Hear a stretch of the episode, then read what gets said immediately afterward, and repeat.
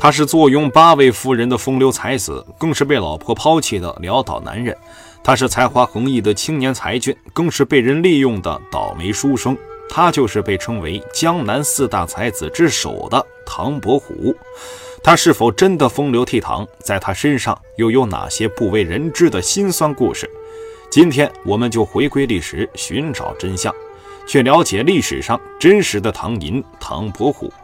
唐寅字伯虎，又字子卫，号六如居士，今江苏苏州人，明代著名画家、文学家，吴门四家之一。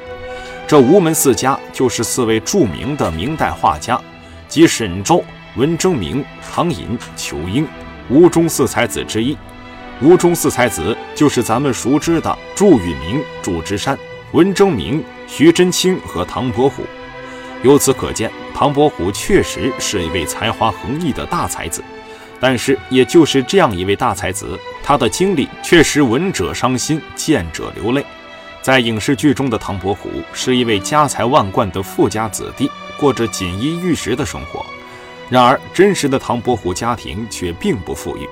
唐伯虎出生在公元一四七零年的苏州，其父亲唐广德开了一家小酒馆，说到底也还算个生意人。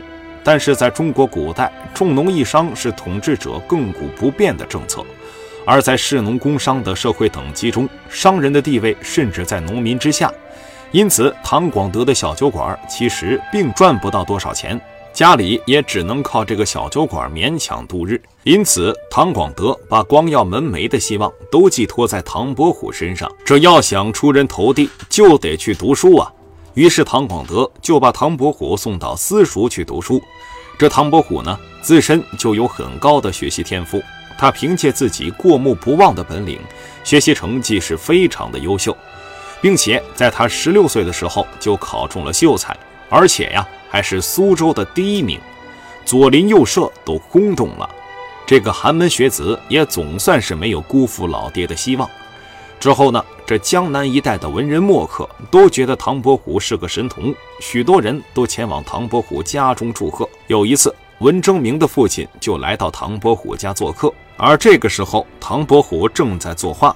文征明的父亲一看呢。马上就被惊艳到了，因为这画画的太好了。他断定眼前这个十六七岁的少年画画天赋极高，将来必成大器。于是就推荐唐伯虎到沈周门下去学画画。这沈周可不得了，对画画艺术感兴趣的朋友可能知道，他是吴门画派的创始人兼掌门人，吴门四家之一。他的画作很多都流传于世，有很高的艺术价值。唐伯虎跟着沈周学画画，那是想不学好都难。沈周见唐伯虎很有天赋，于是就倾囊相授。最终，唐伯虎也成为了一位著名的画家。最后，凭借他过人的才华，成为吴中四才子之一。唐伯虎年纪轻轻就能取得如此巨大的成就，这心里自然也是有点小激动。毕竟自己现在的成就，人家努力一辈子也未必能达到。很多人也奉承他将来必定高中状元呐，于是禁不住有点得意洋洋的样子。可这个时候呢，命运给了他迎头一棒，他的命运也就在这时彻底发生改变。家里接连出事，母亲死了，父亲也相继死了，自己的老婆也死了，就连几岁的孩子也都夭折了。他还有个妹妹，可是这个妹妹也死了。就这么三四年的功夫，家里就出了这么多倒霉的事儿。本来嘛，唐伯虎打算这几年上京赶考的，但是由于家里面接连出事儿，又不得不耽误了。几年之后，二十多岁的唐伯虎终于从忧郁中走出来，踏上了进京赶考的路途。但是让他没想到的是，他却因为牵连科考舞弊而终身不得参与科举。而且连原来的秀才功名也被革除，这又是怎么回事呢？唐伯虎来到北京参加科举，也就在这儿，唐伯虎遇上了同为赴考的学子徐经。这个徐经大家可能不认识，他就是明朝著名旅行家徐霞客的曾祖父。这个徐经家庭条件特别好，很有钱，而且呀，他对唐伯虎的才华可谓是佩服得五体投地。这两人是相见恨晚，一见如故啊！于是当即就决定拜把子，结为异姓兄弟。徐经告诉唐伯虎，如果要当官，那得和那些官员有所往来，有事情也好有人罩着。于是徐经就带着唐伯虎到处去结交达官显贵，尤其是负责本次科考的主考官。等到科举考试的时候呢，由于主考官出的题目过于刁钻，很多考生都不知道该怎么作答。但是有两个人却如智多星附身一样，笔走龙蛇之下，不一会儿就交上了满意的答卷。这两个人就是唐伯虎和徐经，别人都答不出来，就这两个人对答如流，而且这两个人还经常和主考官有密切的来往，这不明摆着吗？朝廷得知此事，当即下圣旨，将这两个考试作弊的人关进了大牢。唐伯虎之前的功名也被革除。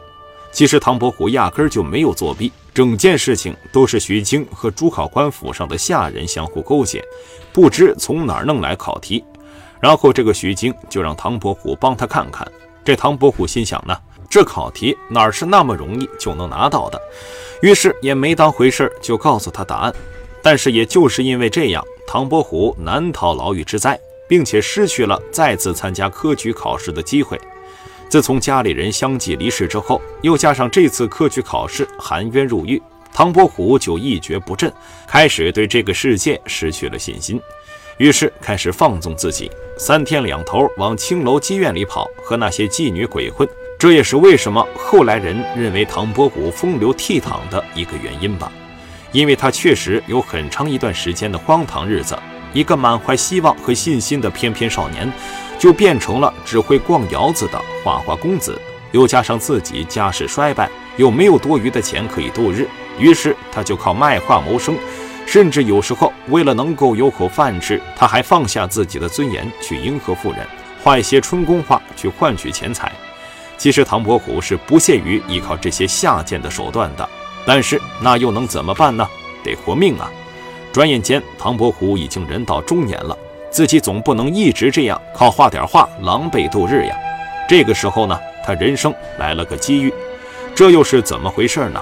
明朝时候有一次著名的政治案件。叫做宁王叛乱。宁王是一个世袭的爵位，也是皇亲国戚。这个时候的宁王叫做朱宸濠，是皇帝的叔叔。然而这个时候的皇帝还是个几岁的孩子。你想啊，一个几岁的孩子怎么治理国家？于是这个宁王就准备取而代之。在明朝，这叔叔都喜欢抢自己侄子的皇位，但是成功的还真就只有朱棣一个人。这造反得需要人才呀，于是就有人告诉宁王，唐伯虎是个人才，可以一用。于是唐伯虎就被人请到了宁王府，反正自己也没啥事儿，这有个机会让自己大显身手也是好的。但是此时的唐伯虎根本就不知道宁王干的是杀头的勾当。后来唐伯虎无意中得知宁王暗中招兵买马，这才恍然大悟。唐伯虎是个聪明人。他断定宁王不足以和朝廷抗衡，所以不愿意再继续为宁王做事，就准备离去。但是宁王对自己好歹也有知遇之恩，就这样不告而别，好像有点说不过去。于是唐伯虎决定装疯卖傻，蒙混过关。果然，这个办法很快就奏效了。宁王居然信以为真，就把唐伯虎赶出了宁王府。从此，唐伯虎又成为一个无家可归的落难书生。经过宁王叛乱这件事情，唐伯虎更消沉了。好不容易有这么个机会，结果差点掉脑袋。唐伯虎终于对这个世界完全丧失了兴趣，于是又回到了以前那种生活，花前月下，到青楼里寻欢作乐。后来，唐伯虎就在这样的日子里抑郁而终了。这就是历史上真正的唐伯虎，没有家产万贯，没有风流倜傥。没有春风得意，没有红粉知己，甚至连一个像样的家都没有，有的只是无尽的倒霉和无尽的悲哀。空有一身才华，却终究得不到施展。人们总说人生不如意之事十之八九，他唐伯虎是这句话的真实写照。